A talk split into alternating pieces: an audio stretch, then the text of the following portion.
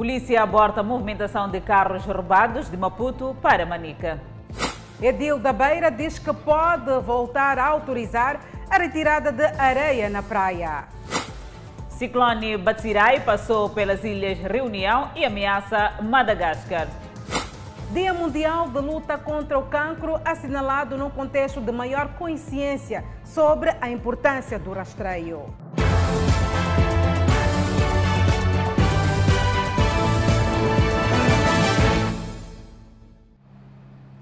Boa noite, estamos em direto e em simultâneo com a Rádio Miramar e com as plataformas digitais. Dois suspeitos detidos por furto de uma viatura e tentativa de suborno à polícia no valor de 49 mil meticais. O carro, inclusive, foi recuperado num parque de estacionamento no bairro de Inhagoia, na cidade de Maputo.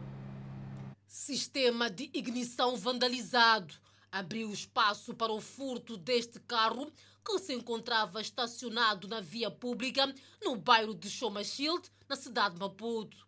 O carro seria vendido em Manica. Para que a movimentação do carro ocorresse sem embaraços, 49 mil meticais preparados para o suborno à polícia. O esquema falhou e os suspeitos detidos. Depois de furtar a viatura no bairro de Chomachild, os suspeitos teriam estacionado a viatura neste local, com a pretensão de voltar no dia seguinte para levar a viatura. O que não sabiam é que a polícia estaria aqui prestes para capturá-los. No bairro de Inhagoia, os moradores disseram à nossa reportagem que o carro foi abandonado de madrugada. Mas esses aqui, quando vieram com o carro, não avisaram o guarda, estamos a deixar o carro, vamos de vilejar já, só deixaram o carro, depois foram para esse lado. Sim. Um dos suspeitos de 53 anos de idade diz que conduziu a viatura a mando do amigo que se encontra na província de Nampula. Não fui eu que furtei, simplesmente fui receber o carro no Inhagói, eu fui deixar no parque para o dono do carro vir apanhar. Só que depois disso o carro ficou preso sem saber o que, é que estava a acontecer. Confessa que recebeu o valor para subornar a polícia, mas diz que não sabia que a viatura era furtada. Ele que mandou para mim. Para quê? Era para ficar comigo o valor. Se caso haver um problema, resolver com o valor. Ou seja, ele já sabia que haveria algum problema. Ele, acho que ele já sabia. O presumível comparsa disse vítima da circunstância. Então eu perguntei a ele onde é que ele ia, né? Ele disse que ia para, ia para o Nhagai. Eu disse, como não tinha, não tinha o tempo, não tinha o tempo ainda, então subi no, no carro dele. Fomos juntos até o Nhagai. Como eu, eu ia lá para a casa da minha filha no Nhagai. Então fomos juntos até o Nhagai. Chegando no Nhagai, ele parou, falou com o fulano. Eu não sabia o que estava tratado. A polícia tem outro entendimento. É, estes é, são indivíduos que vêm se dedicando a esta prática uh, de roubo de viaturas uh, a nível da cidade de Maputo, uh, a fim de comercializar as mesmas na, nas províncias. Neste caso, para este caso, seria a província de Manica. Neste momento, a polícia trabalha para neutralizar o suposto cabecilha e desmantelar a quadrilha. O presidente do município da Matola exige responsabilidade, zelo e ética nas ações da Polícia Municipal. Calixto Coça fez esta exortação no encerramento do quarto curso básico da Polícia Municipal da Matola. São várias as vezes que a população vem se queixando da alegada má ação da Polícia Municipal nos mercados e vias desta cidade. Levaram, levavam coisas aqui, não sei o que mas este momento já não fazem. Às vezes eles chegam, nos mandam correr, mas depois somos. Estavam a levar verdura, tipo roupa, sim. É esse comportamento que o presidente da autarquia da Matola quer ver eliminado no seio da corporação. Calixto Costa entende que um agente da Polícia Municipal deve conhecer a legislação municipal, as posturas, o regulamento em vigor e abordar com respeito os municípios que estejam em contravenção. Não queremos ter agentes da Polícia Municipal que agem em contravenção e sejam eles próprios violadores das normas municipais. Não queremos ter agentes da Polícia Municipal que são vaiados pela população por estarem a realizar atividades que envergonham a idilidade. Este é o sentido da palavra, caríssimos candidatos. Os formandos são chamados a executar com zelo as suas tarefas junto aos munícipes. Uma das exigências deixadas aqui pelo presidente do Conselho Municipal da cidade da Matola é que a Polícia Municipal deve agir com responsabilidade quando for abordar as pessoas nos mercados e até mesmo na via pública. Será exigível dos formandos e potenciais agentes da Polícia Municipal a demonstração técnica e prática do que aprenderam nesta formação, o aprumo, a responsabilidade, o zelo, a ética e deontologia profissional, o brilho profissional e, sobretudo, o respeito pelos matolenses a quem vão servir. José e Sheina terminaram a formação e prometem seguir com responsabilidade o seu dever. Fomos, fomos dotados de, deste conhecimento, deste belo conhecimento. Estamos dotados, sim, estamos prontos para, para cumprir com a demanda lá no, no trabalho, no meio do trabalho. Estamos preparados. Muito preparados. Vamos levar aquilo que aprendemos aqui dentro para poder exercer lá fora. São 102 formandos que terminaram esta sexta-feira o curso básico da Polícia Municipal da Matola. O ciclone Batsirai passou de longe das Ilhas Reunião, que já saiu do alerta vermelho. Exatamente, a Adelaide, o sistema de nuvens passou lentamente a cerca de 180 quilômetros ao norte da costa. Agora caminha em direção ao Madagascar. Classificado como um ciclone tropical intenso e considerado potencialmente perigoso, Batsirai poupou relativamente as Ilhas Reunião depois que o sistema de nuvens passou lentamente a cerca de 180 quilômetros ao norte da costa. Antes de ver Batsirai começar -se a afastar no final da tarde de quinta-feira, as Ilhas Reunião foi varrida por ventos fortes a 130 km por hora na costa e mais de 150 km por hora nas alturas. Chuvas intensas causadas pelas nuvens periféricas e pela cauda do ciclone caíram sobre a ilha e fizeram 12 feridos. Desde o início do fenômeno, caíram 600 milímetros e 1.500 milímetros no maciço do vulcão.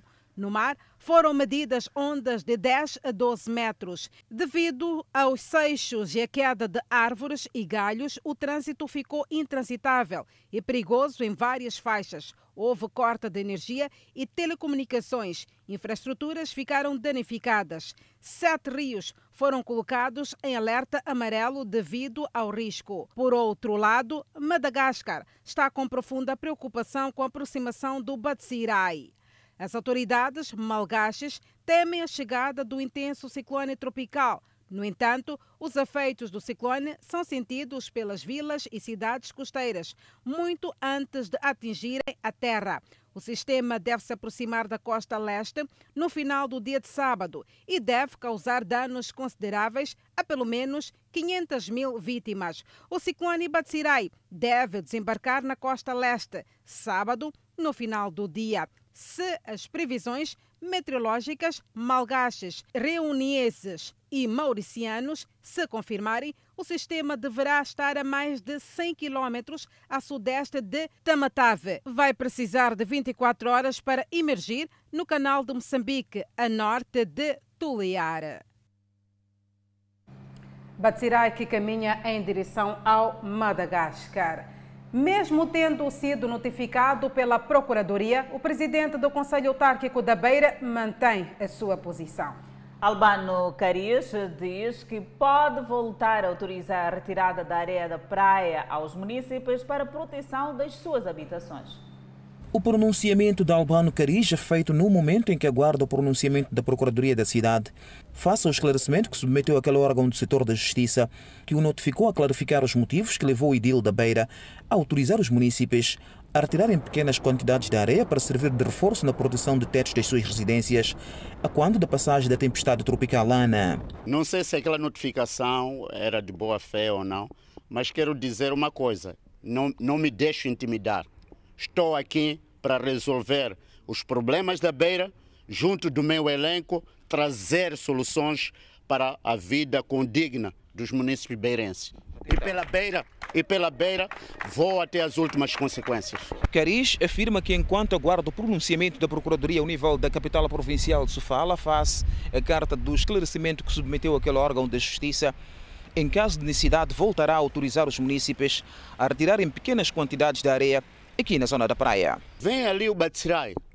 Se o executivo municipal e o presidente do conselho municipal achar que este município merece ter algum reforço na, no, no, no, na sua cobertura, vamos dar ordens para voltarem a tirar, a tirar as areias. Tal como consta na sua nota de esclarecimento, Cariz voltou a reafirmar que as pequenas quantidades de areia retiradas pelos municípios não irão prejudicar o ambiente.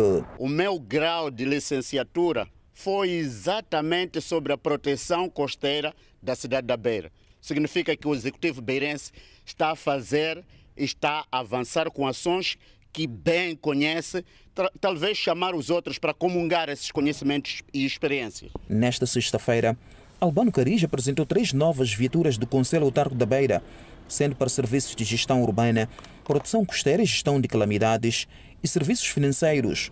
Os três meios custaram os cofres da idilidade 5 milhões de meticais. O presidente do município de Matola promete melhorar a via que liga Mualaz a Mucatin ainda este semestre.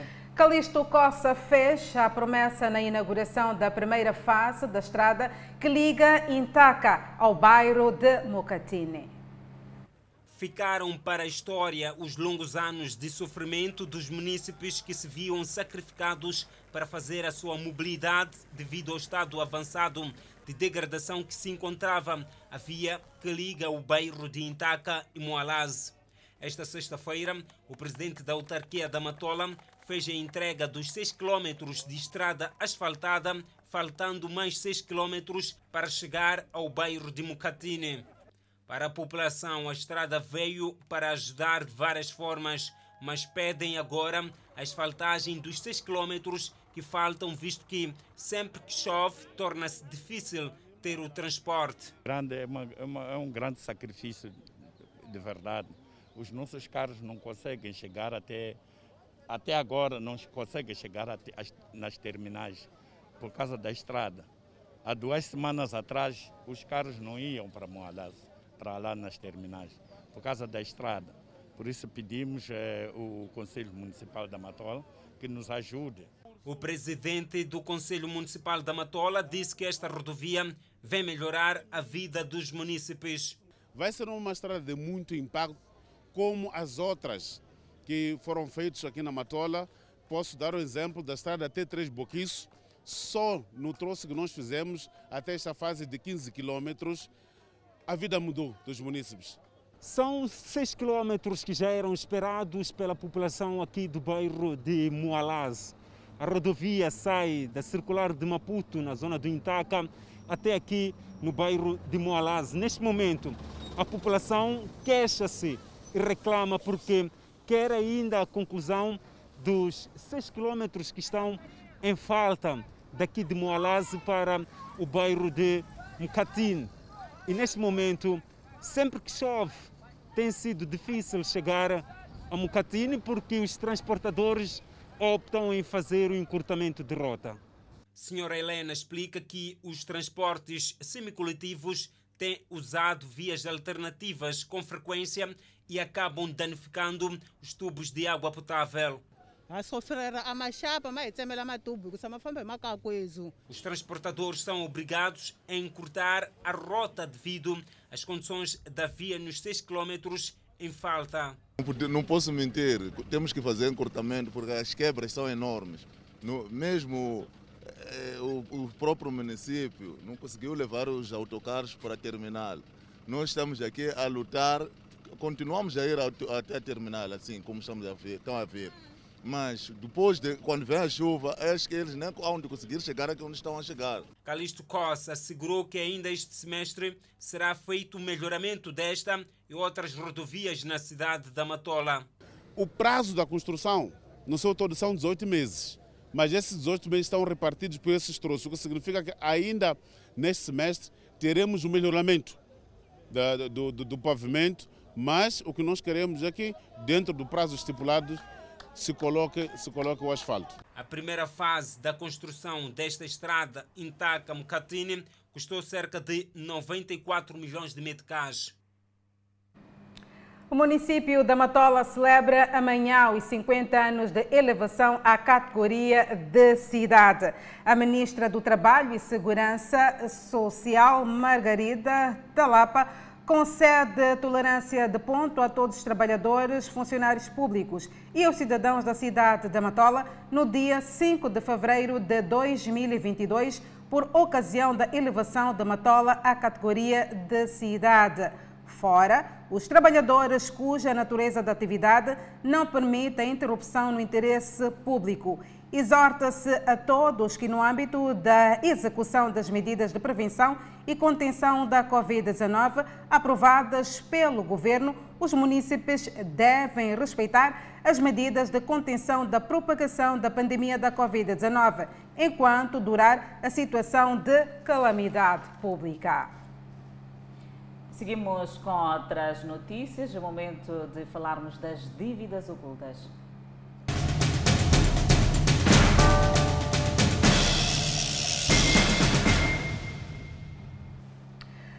Carolina dos Reis confirmou ter recebido 7 milhões de meticais da Privinvest, depositados a mando de Antônio Carlos do Rosário.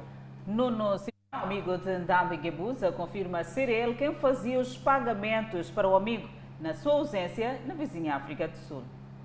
Depois de uma interrupção de três dias, retoma o julgamento do caso das dívidas ocultas com a audição da declarante Carolina da Piedade, que saiu da cidade de Climane para Maputo para ser ouvida.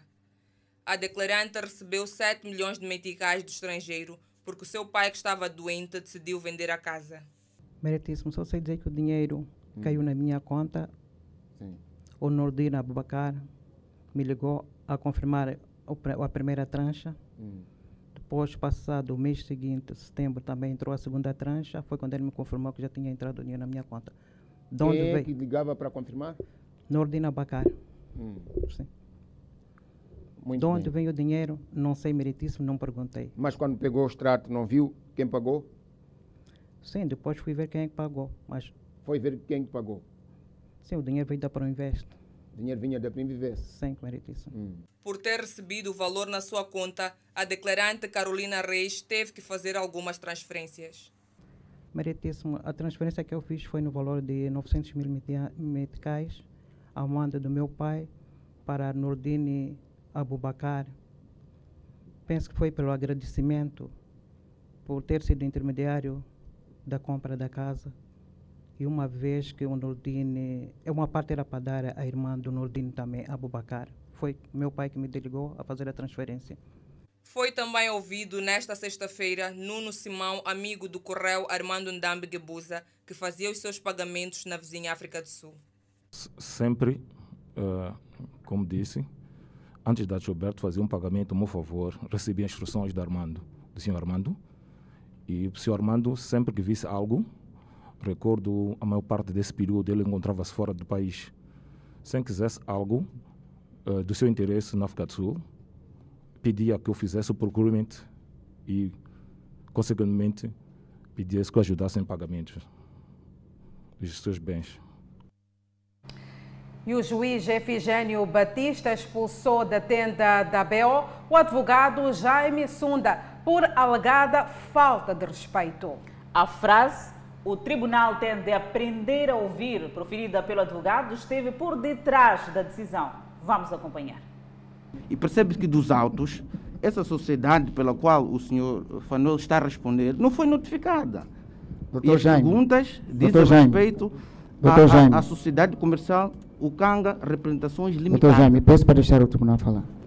Meritíssimo doutor juiz, eu, eu, eu, eu, eu, costumo dizer que... Doutor Jaime, peço que o tribunal também aprenda a ouvir. Não, doutor Jaime está a repetir. Não estou a repetir, eu estou a esclarecer uma questão não. legal doutor Jaime. Sobre, sobre, sobre a notificação e doutor sobre Jaime. os a ser colhidos. Doutor Jaime. Obrigado. Estão com problemas de falta de respeito hoje, o senhor e seu colega. Essa frase, tribunal aprenda a ouvir, peço que não repita. Não volte a falar isso. É um direito do advogado, Por, Mas falar. seu direito é, um é de exigir-se ao tribunal com respeito. Isso não, não, isso não é, é, falta de respeito. Não é meritíssimo. Doutor Jaime, é a última vez que o tribunal lhe adverte. Mas não é falta de respeito, meritíssimo. É a última vez. Pode ser uma interpretação subjetiva. É a última vez não é, não é dizer Obrigado, que o tribunal deve saber ouvir. É a última vez que o tribunal lhe adverte. Se for a dizer frases como essa, de novo, o tribunal vai ser obrigado a ordenar que se retire da sala também. É falta de respeito dizer ao tribunal, quando o tribunal lhe interrompe, que peço para o tribunal aprenda a ouvir. É falta de respeito para com o tribunal. Não faça isso. Não repita. Como é que vamos chamar o tribunal, o nosso direito do tribunal doutor, a ouvir doutor as Jaime, do advogado? Doutor Jaime, arranje outra forma. Não, mas isso não é ofensivo. Doutor Jaime, deixa-me terminar. Doutor Jaime. Doutor Jaime. O tribunal não vai tolerar, de novo, uma interrupção enquanto o tribunal estiver a falar. Quem preside essa audiência é o tribunal, não é o advogado. O tribunal tem a faculdade de interromper. O advogado, o advogado não tem faculdade de interromper o tribunal. Meritíssimo, Doutor Jaime, um... peço que se retire da sala. Imediatamente.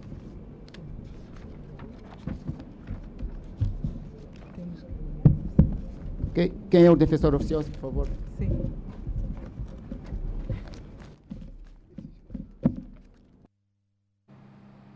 Hoje, mais declarantes foram ouvidos. Por outro lado, vimos a medida que o juiz Efigênio Batista, juiz da causa, tomou perante a postura do advogado Jaime Sunda. Momentos que vamos analisar com Adelaide Isabel. Agora é contigo.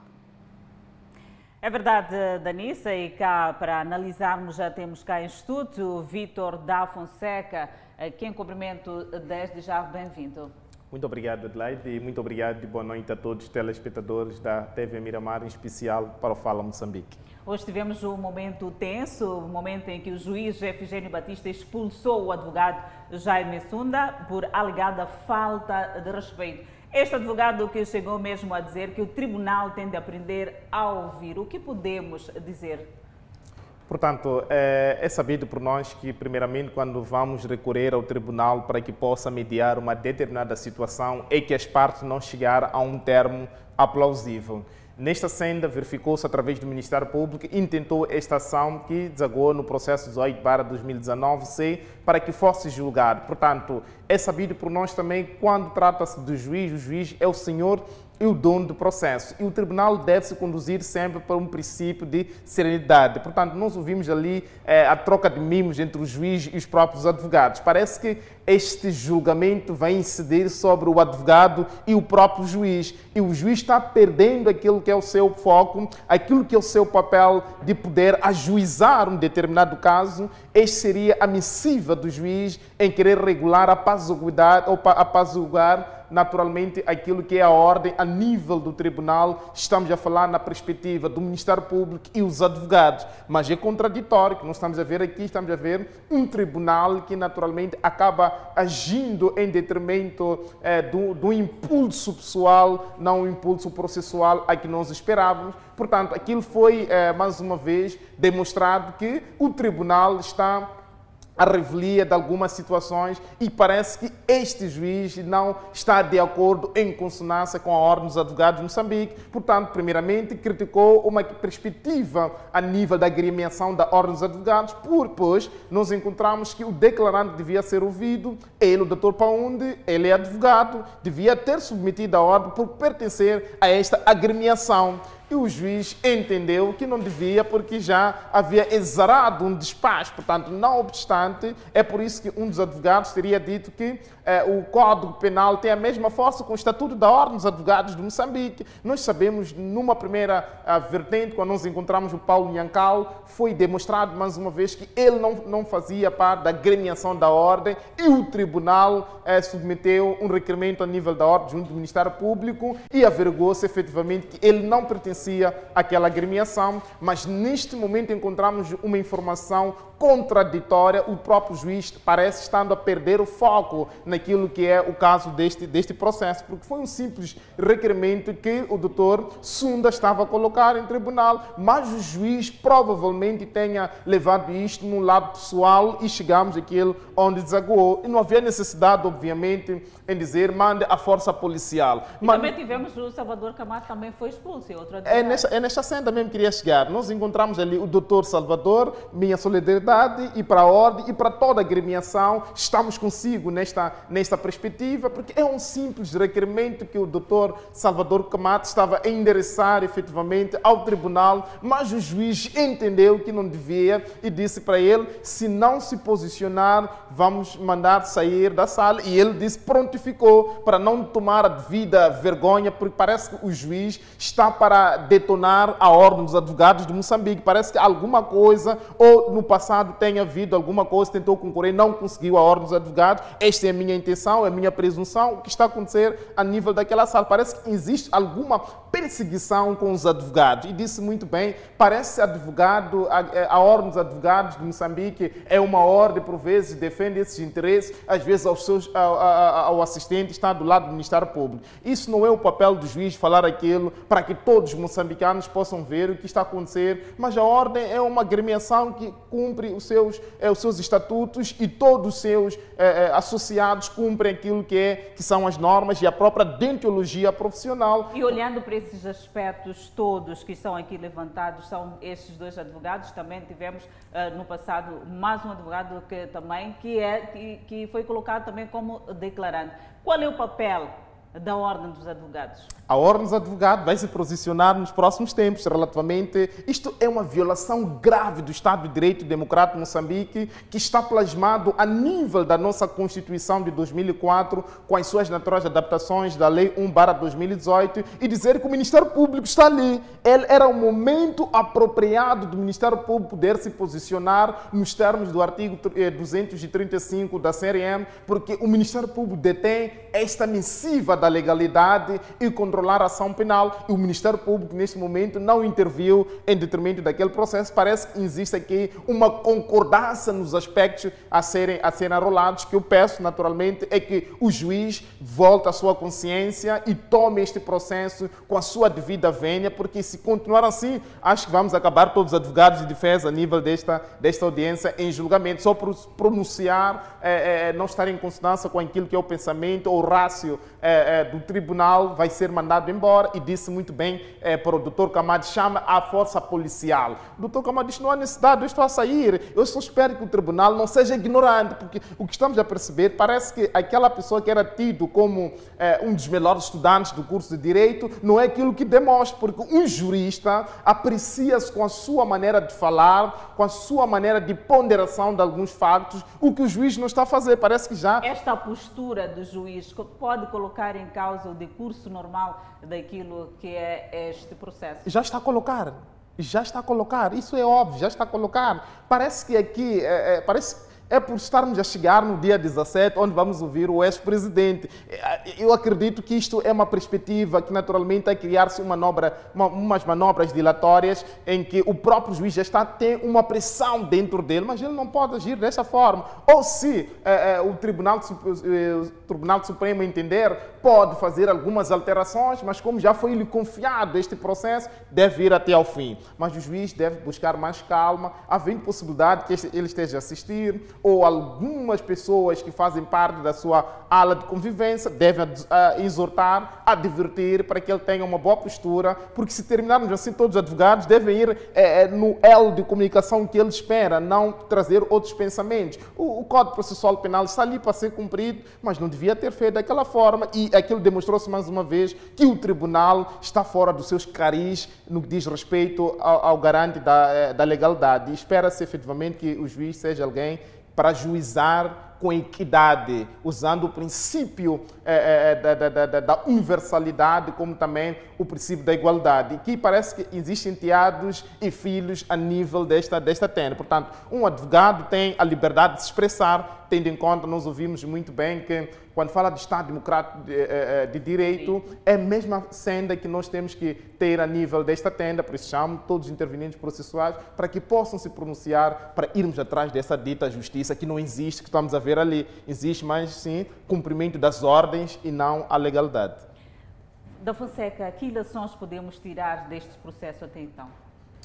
Uh, o que eu tenho a dizer, efetivamente, é que este processo está sendo acompanhado por dois momentos. Já também vou frisar nesse posicionamento que o Dr. Chival, em tempo, disse. O Matias também Júnior tem vindo a falar, a falar relativamente a essas matérias. O que já me parece evidente nesse julgamento é que é acompanhado por um momento meramente político e meramente jurídico. Que está a pesar mais parece são questões mais políticas, não legais. Porque se fosse legais, não podia ter feito daquela forma. Não advertiu a primeira vez, a segunda, a terceira vez e o advogado continuou naquela mesma perspectiva. Parece que o juiz já vinha com, é, com uma agenda para poder brincar desta forma com os advogados e, e os demais sujeitos processuais. Portanto, esta é uma situação que efetivamente cria uma má impressão a nível dos tribunais. Imaginemos se todos os tribunais funcionassem desta forma. Nós já não teríamos a, a, a Ordem dos Advogados de Moçambique, não teríamos o Ministério Público, não teríamos mais uma vez o próprio tribunal. Isso demonstra mais uma vez. Oh, oh, oh, ou, é, Isabel, que é, é, é, um cenário que em Moçambique não estamos em prol da administração da justiça. Porque se nós entendermos que nós, o advogado, o juiz, o procurador, o agente da polícia, é, o agente de investigação criminal e os outros sujeitos processuais, se nós entendermos que nós estamos em prol da administração da justiça, teremos a dita justiça em Moçambique. Mas se continuarmos assim, entre nós não há comunicação entre juristas. Esses estudaram na mesma carteira, mas hoje é, é, são humilhações, porque nós sabemos muito bem que o poder do juiz, a comunicação dele tem força. É aquilo que abusa daquilo que o poder lhes detém. No discurso normal, hoje, do, do, do, mesmo no tribunal, depois de uma interrupção de três dias, retoma o julgamento das dívidas ocultas com a audição uh, da Carolina da Piedade. Esta declarante afirma ter recebido os 7 milhões uh, no que diz respeito à, à venda de um imóvel. Certo, é evidente que sabemos muito bem que a nível uh, desse calote financeiro que Moçambique está mergulhado, é, existiu lá uma questão de branqueamento de capitais, associação para delinquir. É, é nesta senda que efetivamente esta senhora é, que não tenha visto na vida dela talvez um dia 2 milhões de meticais, diz tenha recebido na sua conta 7 milhões na venda de uma casa e tirou 900 e tal para algumas comissões. Portanto, estamos a dizer mais uma vez que isto foi um sujeito, foi uma, uma forma para poder branquear os capitais, tendo em conta que a Lei 13 barra 2012 eh, faz menção, 2014, desculpa, faz menção, referencia questões de como pode-se branquear o capitais, pode ser para um pedreiro, para uma pessoa que vende até crédito, pode-se branquear o capital. Portanto, este é o trabalho... Foi esta mais uma forma de ramificação deste valor? Certamente, e nós encontramos lá várias coligações, pessoas ligadas a esta pessoa, ligadas a outra pessoa. Esta senhora nem conhece ainda, nem conhece a, é, outros patamares, o estaleiro da Priv Invest, mas diz que recebeu dinheiro da Priv Invest. Portanto, é um calote que foi montado para poder defraudar o sistema financeiro moçambicano e nessa perspectiva a senhora foi cair lá só por ver. É uma senhora que certamente recebeu alguma coisa, é, é venda ou não é venda desta casa, mas o tribunal deveria ir até o local, reconhecer a tal casa diz foi vendida e verificar os contornos de todo o processo para que nós possamos ter a devida justeza que se faz menção a nível deste processo. E digo mais uma vez, estou desgastado com a decisão do tribunal e o posicionamento do próprio tribunal, continuar assim, já não teremos mais advogados a nível daquela tenda, mas sim teremos eh, os técnicos de paz a dirimir aqueles conflitos, porque a própria ordem, como assistente, eh, o próprio juiz, quando entende, humilha os advogados. Portanto, parece que há uma situação que deve se resolver. Acho que no passado alguma coisa tenha acontecido que este juiz esteja nesta, nesta perspectiva. Esta é a minha eh, apreciação no que diz respeito a, a essa questão. E, e, e, fiquei muito chocado com o cenário 2 e eu dizia que este regulamento não, não devia já continuar desta forma que está a acontecer. Parece que estamos já a criar algumas eh, eh, precipitações em algumas decisões. Na mesma senda foi ouvido Nuno Simeão, amigo de, do réu Armando Ndambi Guibuza, que fazia os seus pagamentos na vizinha África do Sul. Portanto, é um amigo, provavelmente também não tinha conhecimento da proveniência do valor, como ele disse desde o passado, vinha transicionando. É que, é que nem um gestor, é um gestor particular que tu procuras para poder transicionar os seus negócios. O que deve acontecer é, é, é questões de, de, elementos de conexo, como é que este jovem pagava esse valor, qual era o período em que ele pagava os valores, se pagava os valores na constância do início deste calote financeiro ou antes mesmo já fazia essas tramitações desses pagamentos. Por alguma eventualidade, ele não está ali como réu, mas sim está como declarante e simplesmente a missiva dele é falar a verdade e somente a verdade, sob pena de desobediência à justiça e pode incorrer sobre do, eh, entre dois a oito anos de prisão se for a mentir. Isso também é uma advertência para todos estamos a ver a partir das, das suas casas que eh, quando somos chamados como declarantes ou testemunhas a nível do tribunal, devemos falar a verdade, somente a verdade e aquilo que nós sabemos, sob pena de não falar a verdade, incorrer eh, dois a oito anos de prisão. Muito obrigada por ter aceito. Danissa, é contigo. Voltamos numa próxima oportunidade. Até lá.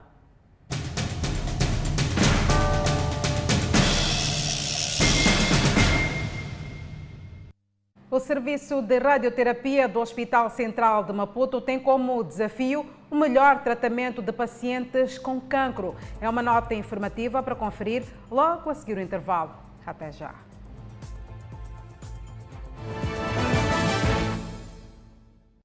De volta ao Fala Moçambique, seguimos com 4 de fevereiro, que é Dia Mundial de Luta contra o Cancro. Exatamente, Adelaide, o Serviço de Radioterapia do Hospital Central de Maputo tem como desafio o melhor tratamento de pacientes com esta doença. Cancro tem afetado parte da população moçambicana e os profissionais de saúde trabalham para salvar vidas em doentes com doenças cancerígenas. Hoje, 4 de fevereiro, assinala-se como o Dia Mundial de Luta contra o Cancro. A Organização Mundial da Saúde olha para o Dia Mundial do Cancro como uma iniciativa global com o objetivo de aumentar a consciencialização e a educação mundial sobre a doença, além de influenciar governos, associações e indivíduos para que se mobilizem pelo controle do câncer que pode surgir em qualquer parte do corpo. Cancro do útero e outras doenças relacionadas com o cancro têm provocado luto nas famílias que procuram, por vezes sem sucesso, apoiar o doente. Lutamos uh, durante três anos. A recuper, recuperou, depois estava bem, está sendo, está sendo tratado, tratada bem.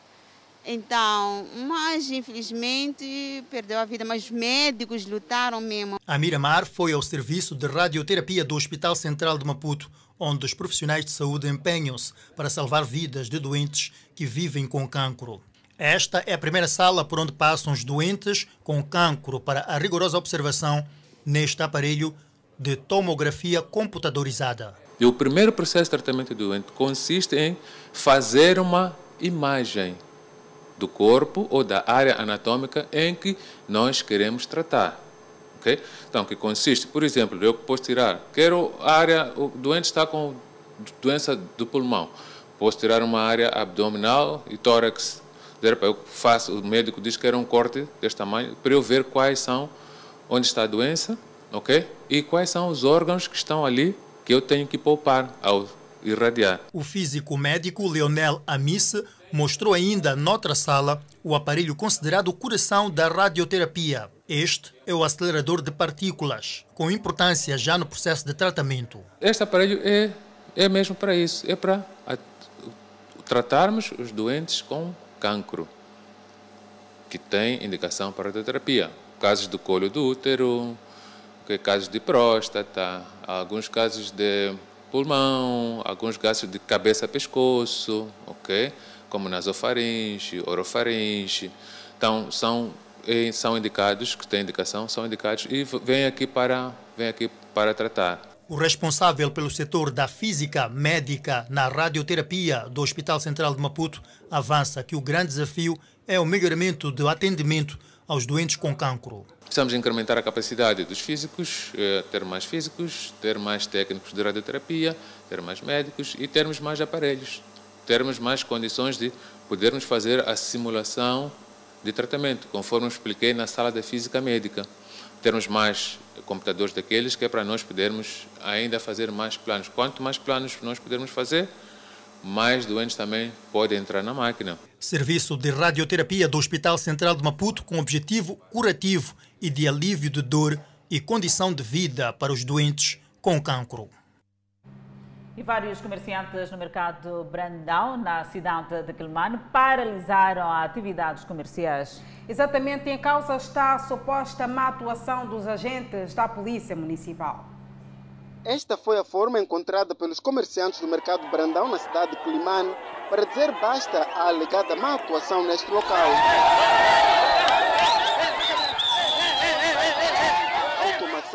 Nos principais portões do mercado e tantas outras formas de reivindicação o aparato policial da PRM e da Polícia Municipal não conseguiram controlar os ânimos dos comerciantes. São comerciantes que exercem a atividade comercial no interior e nas imediações do mercado do Brandão aqui na cidade de Climane. Os mesmos têm essa atitude porque dizem não ser digna a atuação por parte da polícia, tem estado a persuadir esses a abandonar as suas bancas antes do horário previsto para que estes possam sair deste recinto comercial. Queremos a resposta, senhor presidente. Mandou para entornar coisas aí no mercado ou não? Não queremos arma. Eles vêm com arma. Começam a balear pessoas inocentes. Pessoas a dormir na esquadra. Minha sobrinha antes de ontem dormiu na esquadra porque apanharam sentado na varanda. Isso é doloroso.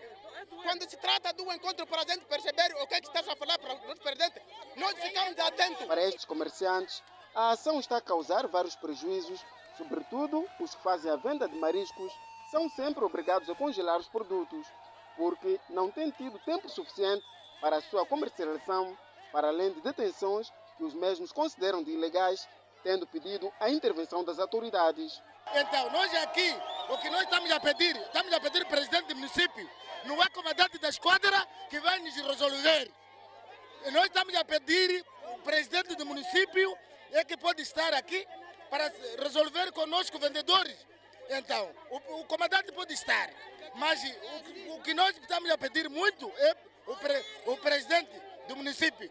Todos os dias, coisas de mercadoria está a ser entornado com a polícia da quarta esquadra e segunda a ser mandado com o próprio comandante dessa esquadra. O comandante da terceira esquadra, área de jurisdição desta subunidade policial, avança que os comerciantes estão a agir de má fé, uma vez que tentam a todo custo proceder à venda dos produtos fora do horário estabelecido no decreto sobre a situação de calamidade pública. O que está a acontecer aqui, as pessoas estão a fazer comparação das bancas, ah, do, do, do, das barracas que fecham às 21 horas. Eles também querem alargar o horário deles, mas no decreto não vem esse, esse, esse, essa coisa. Não vem nenhum artigo que dizer que mercados devem fechar a partir das 19 hora de fecho de mercado é a partir das 17 horas. Os vendedores de vários mercados na cidade de Climane dizem-se indignados com aquilo que chamam de má atuação por parte dos homens da lei e ordem, fato que, segundo estes, está a contribuir negativamente na renda familiar. O primeiro-ministro Carlos Agostinho do Rosário vai dirigir a abertura do Fórum de Negócios Moçambique-Emirados Árabes Unidos no quadro da Expo Dubai 2020. O primeiro-ministro Carlos Agostinho do Rosário deslocou-se esta sexta-feira aos Emirados Árabes Unidos, onde, em representação do presidente da República, Filipe Jacinto Nunes, vai participar na celebração do Dia Nacional de Moçambique na Expo 2020 Dubai, que terá lugar na próxima segunda-feira, 7 de fevereiro de 2022.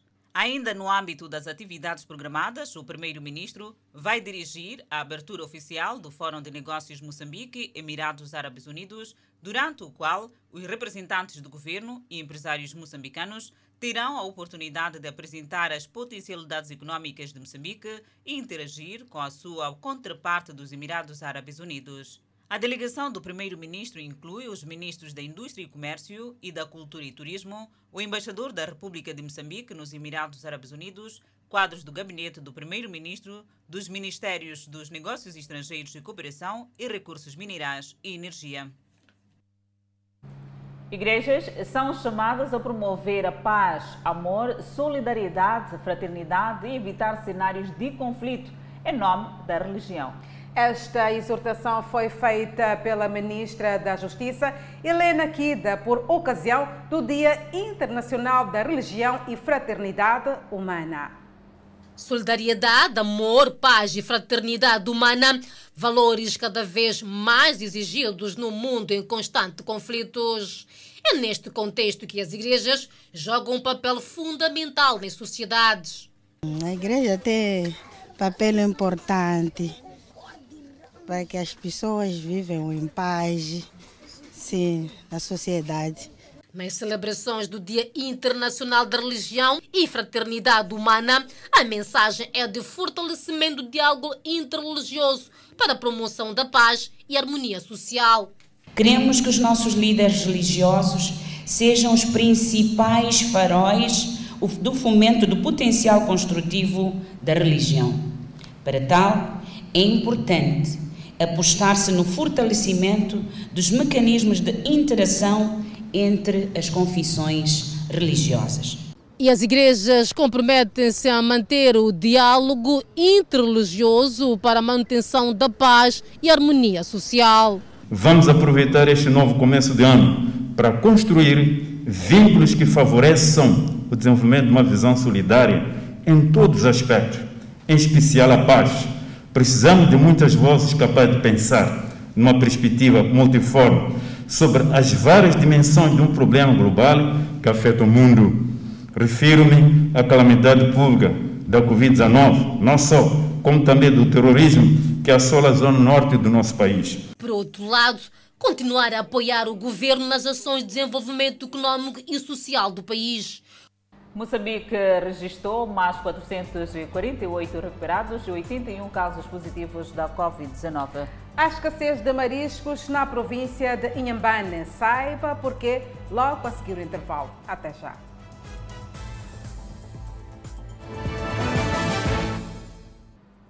Eu falo Moçambique que está de volta à escassez de mariscos em algumas zonas de Inhambane, devido ao período de veda que vigora desde janeiro, com a duração de três ao longo das margens da Bahia denuncia algo não comum nos dias de pesca. O ato é motivado pelo período de veda em que os pescadores atravessam. Senhor Manguela é pescador e responsável pelo Conselho Comunitário de Pesca do bairro Chamboni. A segundo explica, o período de veda será de três meses, tal como tem sido habitual. Aqui na Baía de Inhambane, nós vedamos todas as artes de arrastos, emalhas e gamboas, exceto para a ilha de Inhambane, Mucucune e, e Bara. Então, assim, para a, a, a, interior da Bahia, nós começamos as nossas vedas pelas todas as zonas que têm algas. Os pescadores estão cientes do período que vão ter que atravessar, porém, mesmo assim, dizem que era necessário. Quando existe uma parte de veda, os peixes também é, cria maneira de crescer e para a população também ter eh, um marisco, ficar a comer um marisco grande, não pequenos. Não vale a pena. Vale a pena isso. Alguns dos principais mercados de peixe desta região vivem uma crise de mariscos. Agora, para você apanhar 200 quilos é um problema, não é fácil. Numa das nossas rondas, encontramos esta jovem preparando o peixe carrapau importado para a refeição do dia. Nesse período de veda o peixe não sai. Quando sai o peixe é muito caro. Então não temos outra opção. A única opção que temos é recorrer a esse tipo de peixe. Está muito caro esse daqui da praia? Sim. Quando sai um quilo são 200, 250. Diferente desse. E daquele período era quanto? 100, 150. Para garantir o fornecimento de mariscos nos principais mercados daqui da província de Inhambane, a VEDA não abrange a todos os pescadores. Pelo menos há uma abertura para os que usam linha e também para os que têm como atividade principal a pesca do camarão. Na parte da pesca à linha, é, ajuda-nos mesmo para fornecer o cotidiano, assim como é, uma parte lá para para o alto mar. Então tem as zonas de, de barra lá que de, foram deixadas também para a sobrevivência eh, das populações. Aqui no Fala Moçambique, você acompanha a evolução do processo de vacinação contra a Covid-19 no país. Adelaide Isabel tem os dados, agora é contigo. Seguimos com o processo de vacinação da Covid-19 em Moçambique. Se olharmos o nosso quadro, 11.437.680 pessoas vacinadas.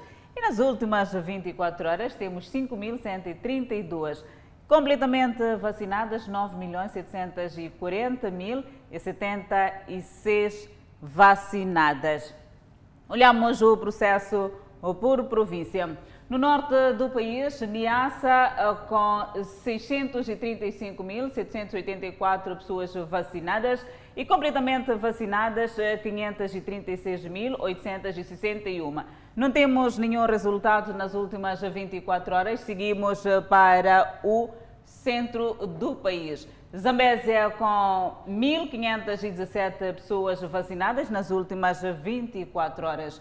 Ainda no centro do país, Manica, com 470 pessoas vacinadas nas últimas 24 horas.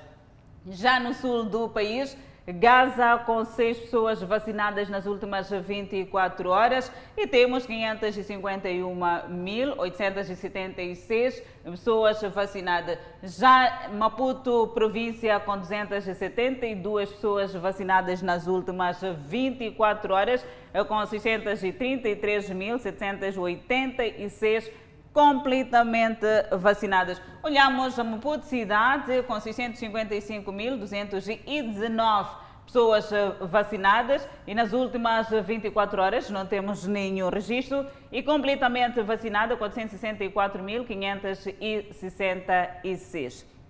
Quer acompanhar este processo de vacinação?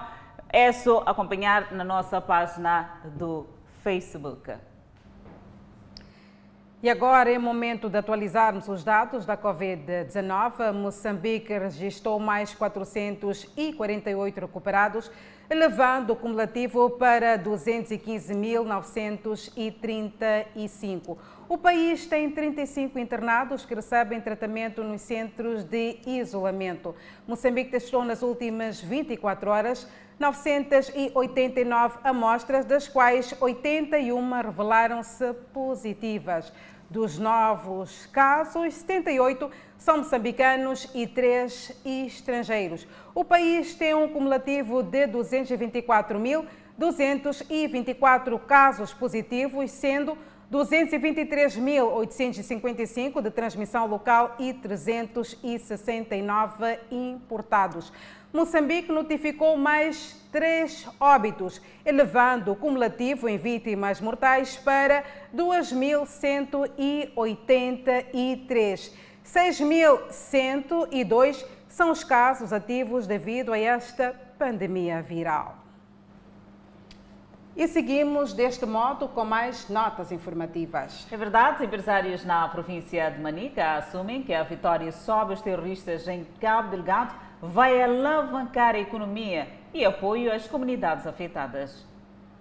A província de Cabo Delgado tem sido assolada por ataques terroristas desde 2017.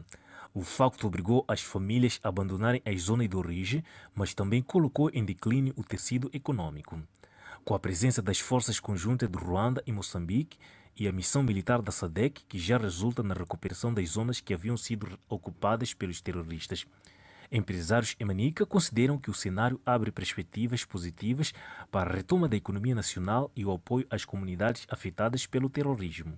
Nós olhamos de uma boa parte que é uma boa iniciativa do Presidente da República e, e para, ter, para mantermos paz e economia voltar novamente com o próprio ritmo e nós todos como a maior parte da nossa comunidade somos são empresários, outros trabalham aqui, que para nós também é muito bom.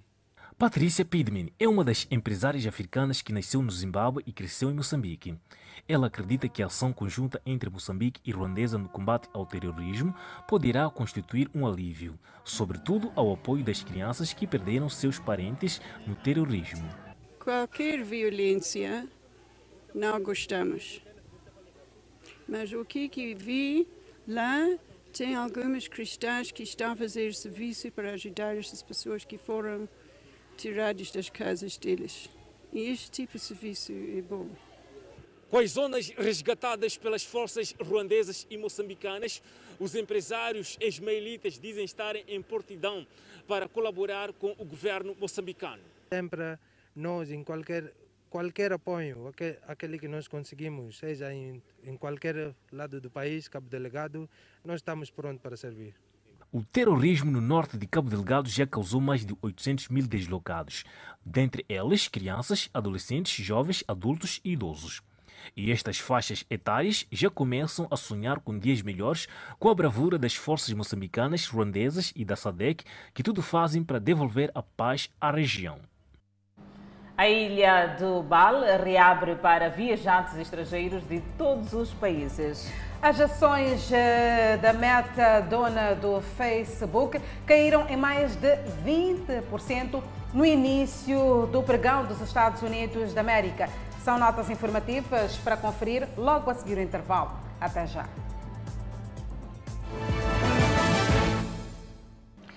É o Fala Moçambique que está de volta e com as notícias internacionais. O Ministério da Saúde do Quênia lançou uma campanha de vacinação em massa para vacinar pelo menos um milhão de pessoas por dia nos próximos 14 dias. Durante o lançamento da campanha em Nairobi, o secretário do Gabinete de Saúde, Mutahi Kagwe, reiterou que a vacinação continua opcional, embora aqueles que procuram serviços governamentais devam ser vacinados.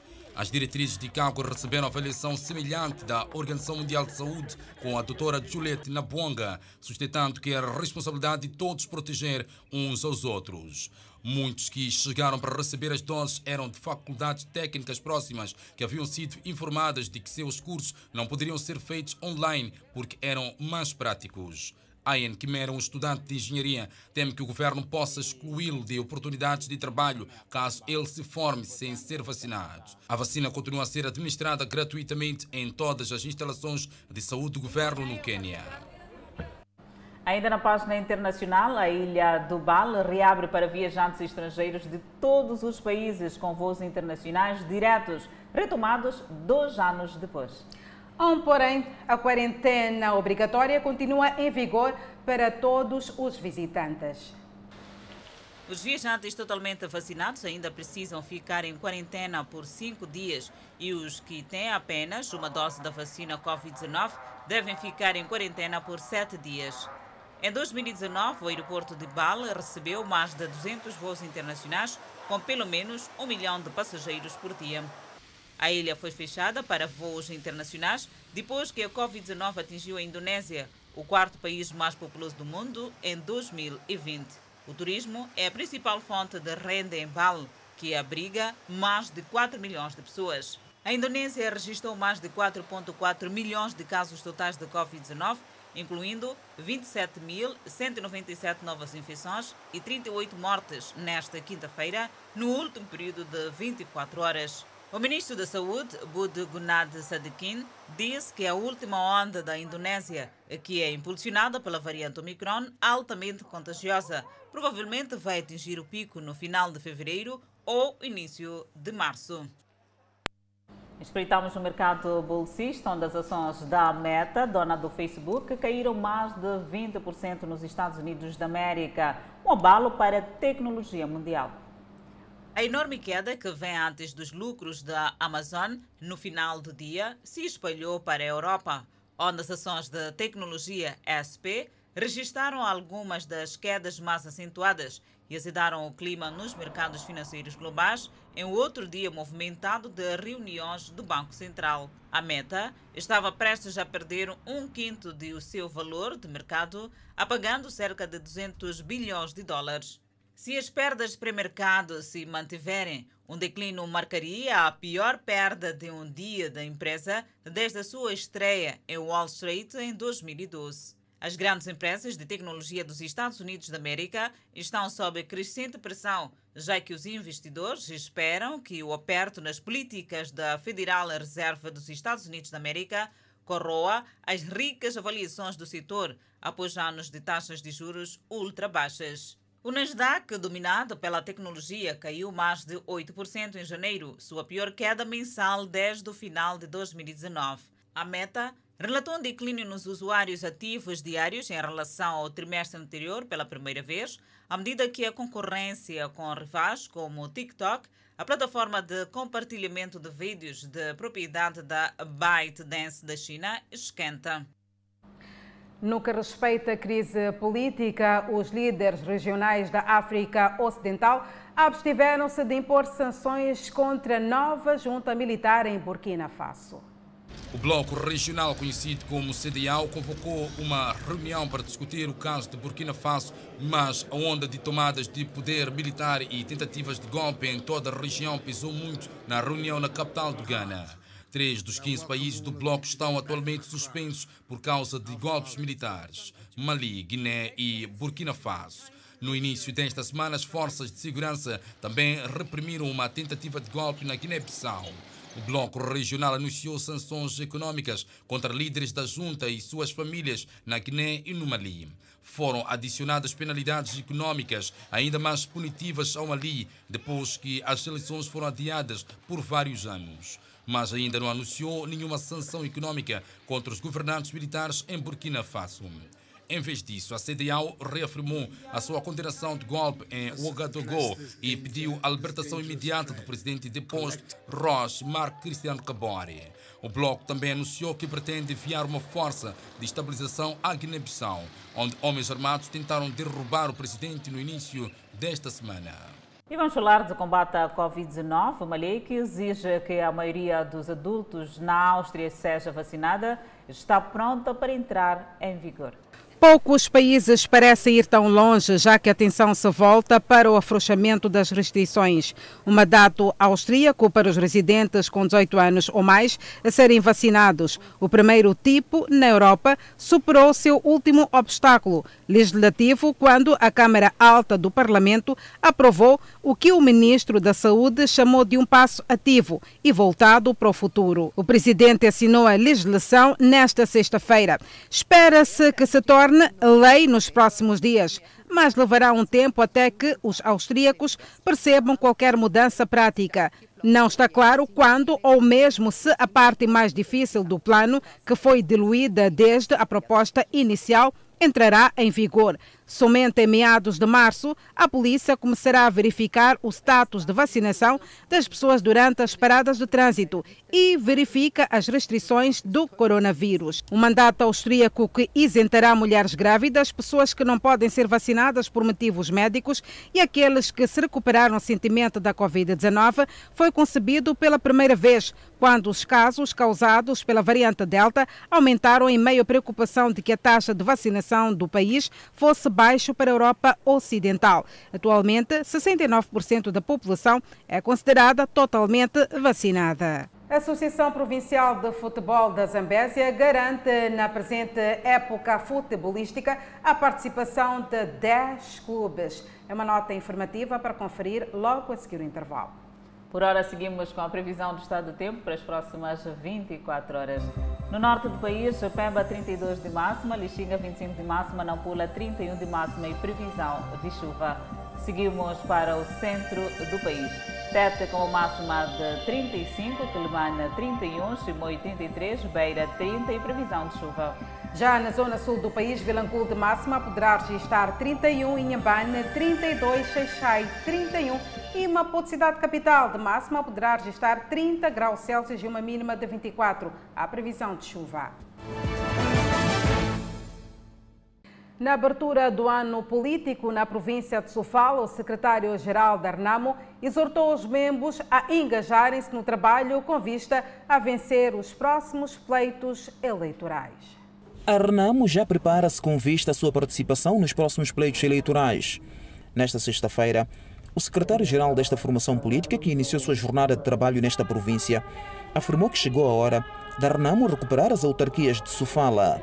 Nesta abertura do ano político para o ano de 2022, André Masbir exortou os membros do Partido Renamo ao nível da província de Sofala a trabalharem nas bases, de modo a conquistar o maior número de membros, com vista a que este partido consiga bons resultados nos próximos pleitos eleitorais. Apelar a um trabalho abnegado, organizado, harmonioso, por forma que possamos ganhar todas as autarquias da província de Sofara nas próximas eleições autárquicas de 2023. Masbir quer que a Renamo seja representada nos órgãos eleitorais por pessoas comprometidas com a causa do partido e do bem-estar do povo moçambicano. Devemos fazer uma seleção criteriosa dos quadros que vão representar o partido nos órgãos eleitorais,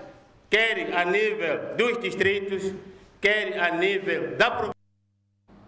A Associação Provincial de Futebol da Zambésia garante participação de 10 clubes. Já foram criadas todas as condições nos campos que vão acolher os campeonatos ao nível dos distritos e vão participar desta que se espera que venha a ser uma grande alegria por parte dos praticantes desta modalidade, sendo descartar as condições sanitárias no âmbito da pandemia da Covid-19. Dia 12 começamos com o campeonato. É um campeonato que vai envolver 12 equipes.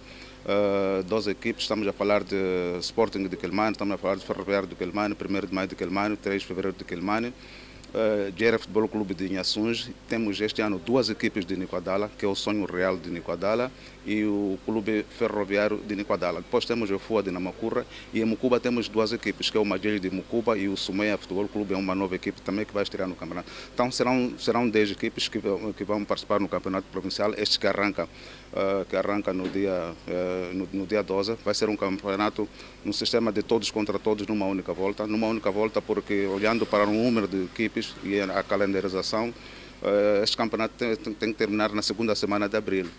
Uma das ações que está a ser levado a cabo é a criação de condições sanitárias ao nível dos campos onde serão disputados o campeonato provincial ao nível da província de Zambésia. E a cidade de Quilimane vai contar com dois campos, o campo de Sporting de Quilimane, que é onde nos encontramos, e o campo de Ferroviário de Quilimane, que vão acolher as partidas que vão decorrer ao nível da cidade. Eduardo Niquat, presidente da Associação Provincial de Futebol na Zambésia, refere que as questões sanitárias por parte dos clubes que vão participar do campeonato estão criadas para que todos os atletas possam, antes de cada disputa futebolística, passarem pelo processo de despiste da Covid e no dia do jogo, todos que terão acesso aos campos passarem pelo protocolo sanitário. Então, esta situação vai ser sempre acautelada. Semana a semana, assim que arrancar o campeonato, vamos sempre fazer o teste de despiste. Nos campos também vamos ter também de uma forma organizada o protocolo sanitário.